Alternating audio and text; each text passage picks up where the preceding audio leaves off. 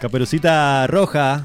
Negra. se hace presente. ¿Qué conflicto el del aire acondicionado? Tenemos Quiero diferentes tipos de aprovechar que está Adri acá con O sea, nosotros. sacada. No, sacada. Habla por encima. Porque Esto- Nicolás así- Silva siempre quiere tener el aire en, si es por él, 14. ¿Y qué te recomienda la gente que, que vende aire? Que la temperatura indicada es 24 y que eso no le hace tan mal al planeta. Ah, o sea que no, vos no, sos un no. enemigo del planeta. sacando la carta del medio ambiente. ¿Qué Estoy cara sacando dura, la carta del medio ambiente. Estoy sacando la carta del medio ambiente porque tengo que decir que mi aire en mi casa también está en 24 cuando lo prendo. Si es que lo prendo. Podría aceptar, Nico, que sos caloriento. Soy caluriento.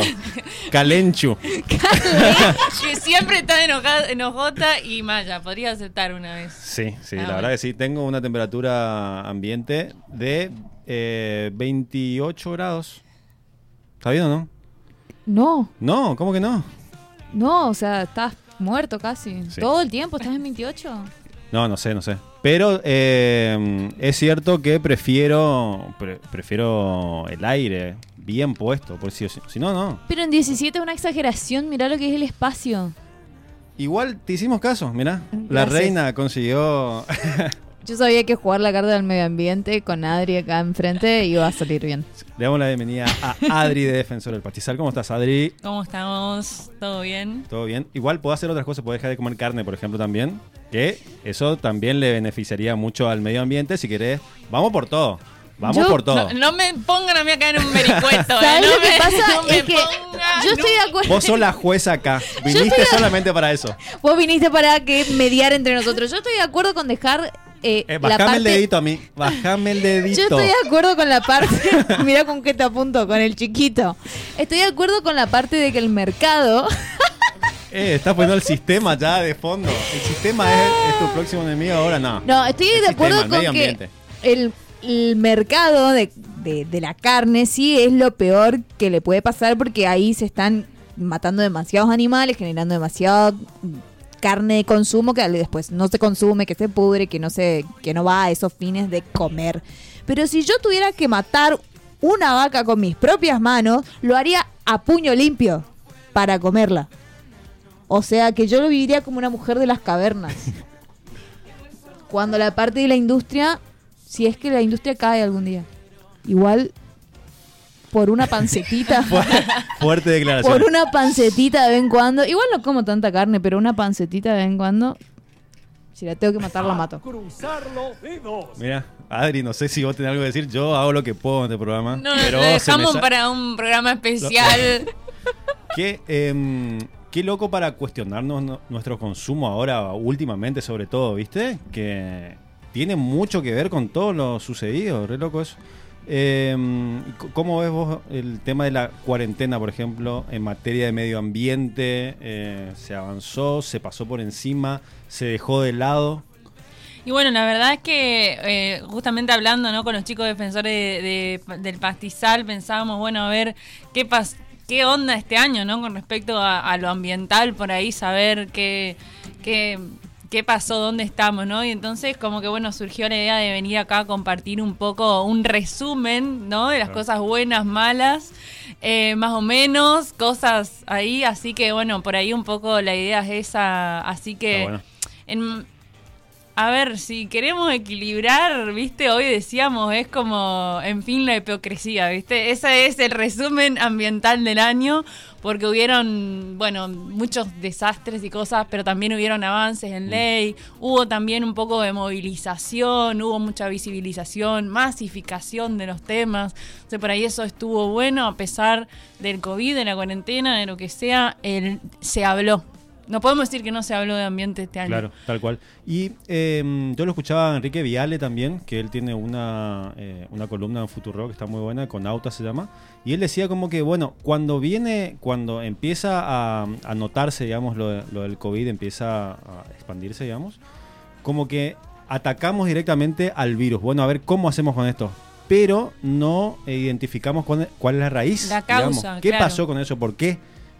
Y, y él iba, obviamente, eh, mucho más a fondo con este tema, el tema del consumo, el tema de los recursos naturales, que iba por ahí. ¿Vos Claro, también? sí, según la, la ciencia, digamos, lo que dice es que una enfermedad infecciosa, digamos, que saltó por de Eso un está animal. confirmado porque a, como... eh, es lo que dice la ciencia, ¿no? Es lo que dicen los científicos, dicen eso, que de un animal, ¿no? Saltó al ser humano, que es algo que en realidad pasó, pasó con un montón, Con un otros- montón de enfermedades, COVID, sí. con otras gripes, con otras Gripe cosas. porcina. Así que es un poco también nuestra forma de, de nada, de cómo nos estamos manejando y nada, así que bueno, eso un poco sobre COVID. Bueno, te- tenés como algo para. Pero la verdad, yo- machete ahí. viste mi machete. Lo, mi lo tenés respuesto también, ¿viste? A- a- No, antes no tiene sentido ocultarlo. Claro, antes en la secundaria teníamos ahí un- una carpuza, ¿viste? Lo puso ahí al lado. ¿Tenés co- algo como para arrancar? Y ¿O- la verdad es que empezaste? tengo por ahí un poco de, bueno, de info, de data, como por ahí de estos últimos meses, que Sí. también estuve medio colgueti con la, con la, con la, ¿cómo se llama? esto? Con las Columna. leyes el debate. De radio. Ah, sí. Nosotros. Adri. Ah. somos humanos. Sos Adri. con la columna, pero bueno, un poco más que nada de las últimas como novedades. Nosotros, bueno, tenemos, estuvimos hablando en todo este último tiempo más o menos de lo que es la foresta industria, de Sí. los agrotóxicos, ley de humedales, lo que fue el fuego. Me parece que esos fueron como las los grandes temas de, de este año.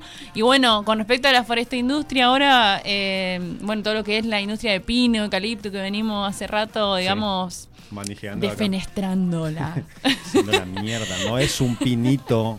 No es un pinito navideño, loco. Está haciendo mierda en otro ambiente. Sí, loco, y sobre todo corriente, los pastizales, los humedales, así que basta de pinos, por favor. Bueno, en el, en el spot está como eh, en la primera columna que, que hicimos, Pastizales son vida, que da como una, un, pe- una pequeño, un pequeño inicio, digamos, de la, la columna y algunos conceptos que están muy buenos también. Claro, sí, bueno. Volver, digamos. Con respecto a eso, hubo la, la justicia por primera vez, eh, condenó a dos, digamos, explotadores, que siempre decimos que, bueno, que en la industria tiene mucho eso de explotación laboral, de trata de, de personas, digamos, y nada, así que Claro. hubo una de las, pri- la primer sentencia, ¿no? Donde se los declaró culpables, se obligó a indemnizar también en Paso de los Libres, fue acá en Ah, Corrientes, mirá.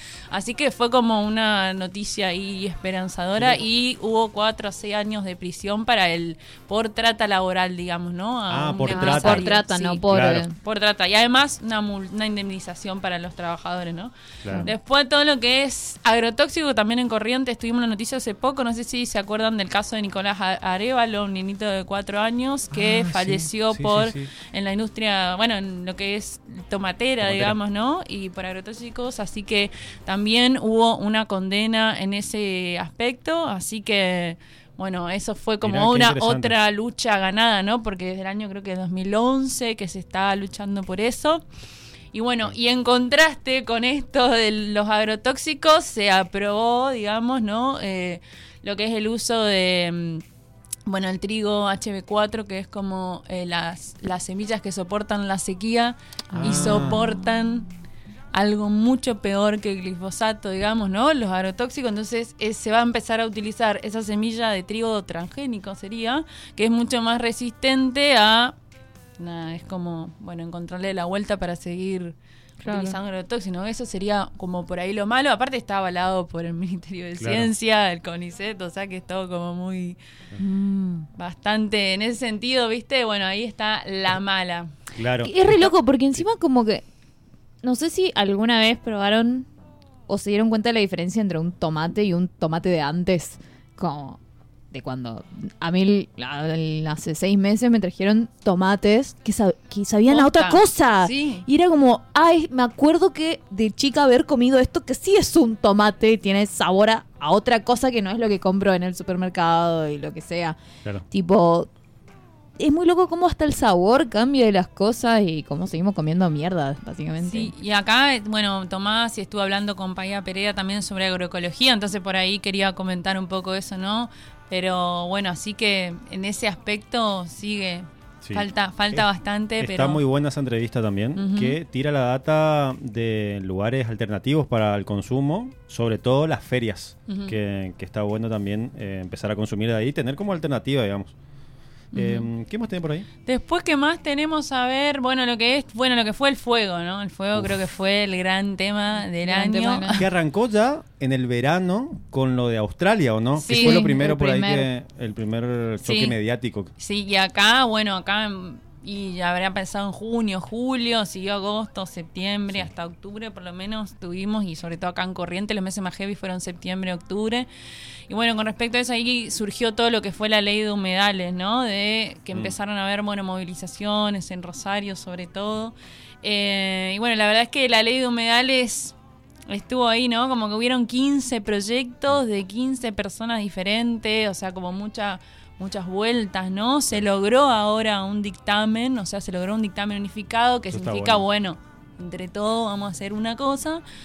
Eh, pero, y bueno, se logró una carta, de, un pedido de todas las organizaciones, ¿no? Que están luchando para que esa ley pueda salir este año, ahora en- se pueda tratar ahora.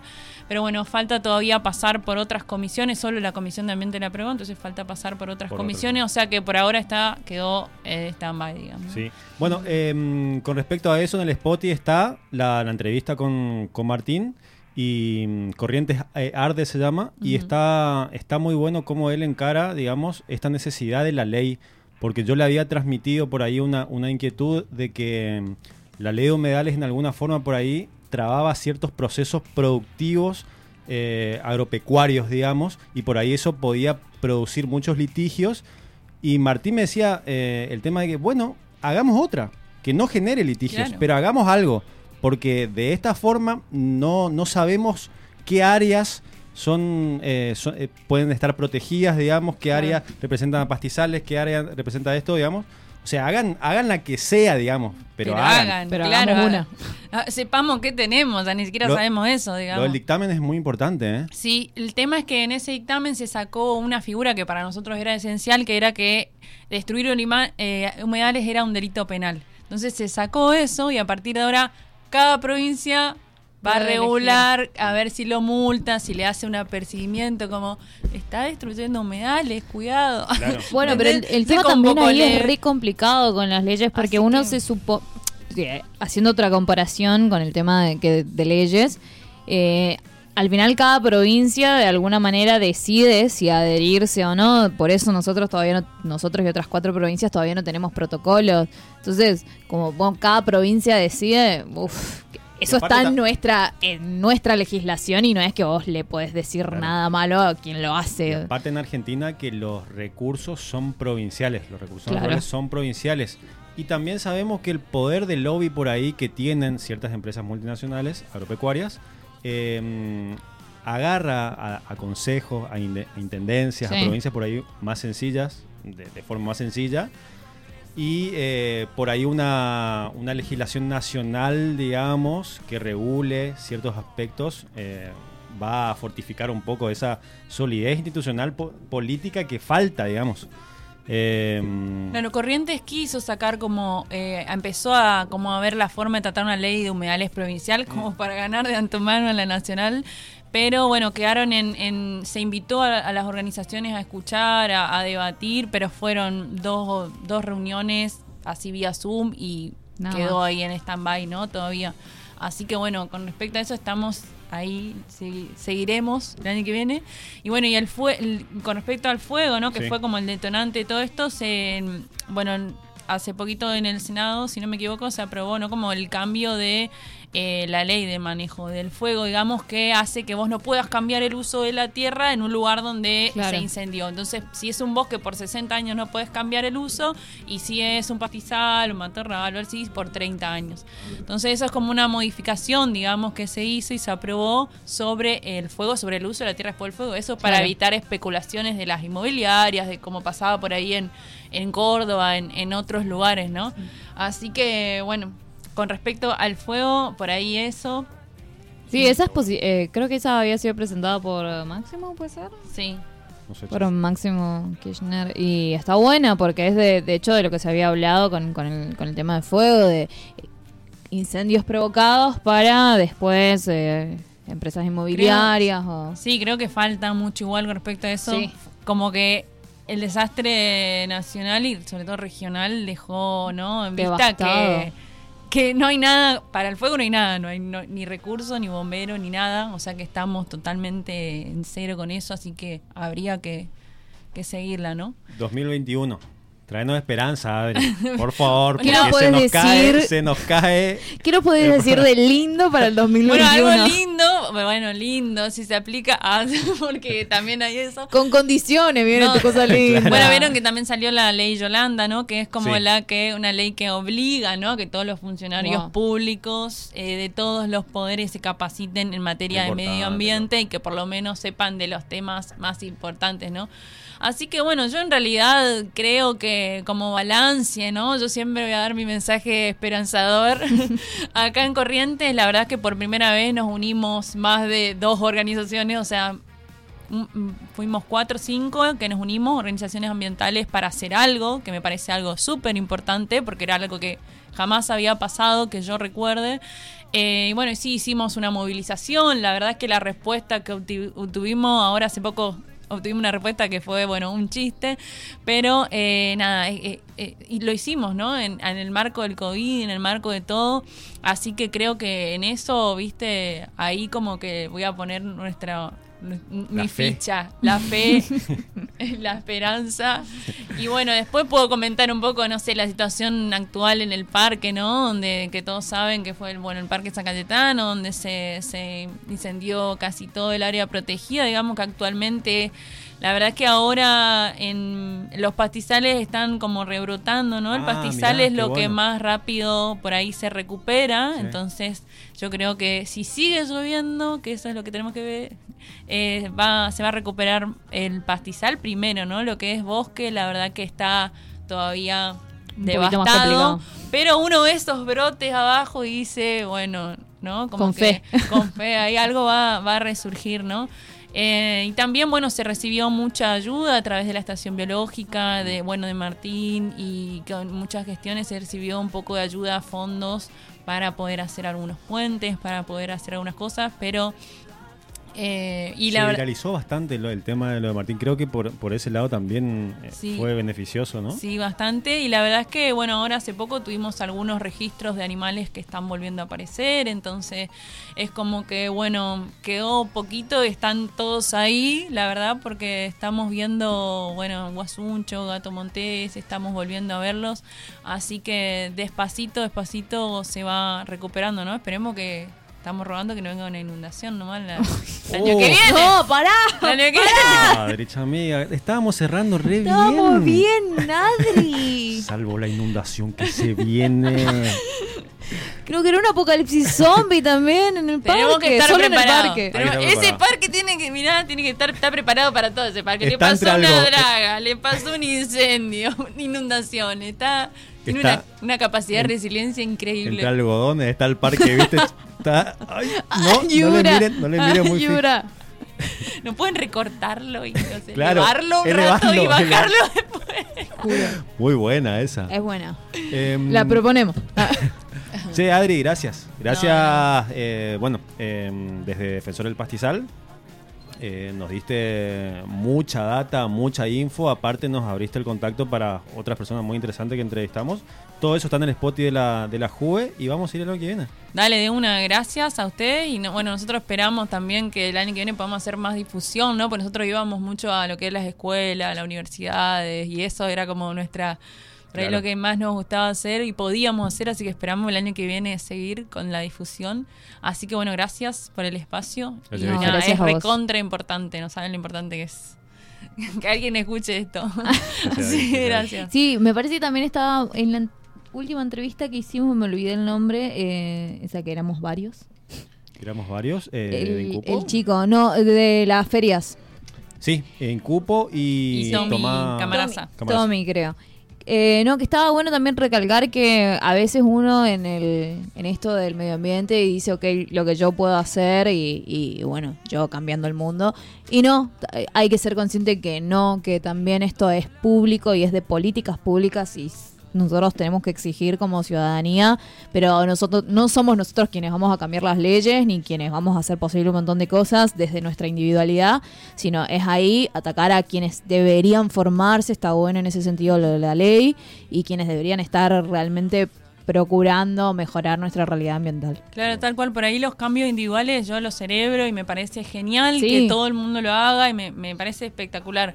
Pero la verdad es que hay que agruparse y hay que nada, hacer cosas más eh, sólidas y más a nivel colectivo, porque si no, la verdad que no nos va a ganar, se Claro, nos queda viene- no, no, no hay mucho tiempo, así que me parece que esa es la, la salida. Así que bueno, gracias. Y te prometo que la próxima traemos conmigo. Ah, bueno. ya no me crees más. no, no te creo más. bueno. pintando cuadros de su hogar.